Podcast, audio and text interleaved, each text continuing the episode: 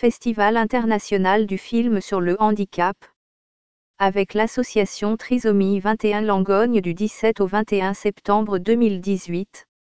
Le Festival international du film sur le handicap s'est déroulé à Langogne du 17 au 21 septembre 2018 en présence de Pascal Duquesne. Le vendredi 21 septembre une table ronde Les enjeux d'une société inclusive était animée par Jean-Marc Maillet-Contos, fondateur et directeur de publication du magazine En Direct. Jean-Paul Laurence adhérent et représentant des personnes handicapées de Lozère dans diverses commissions, y était présent au nom de APF France Handicap Lozère.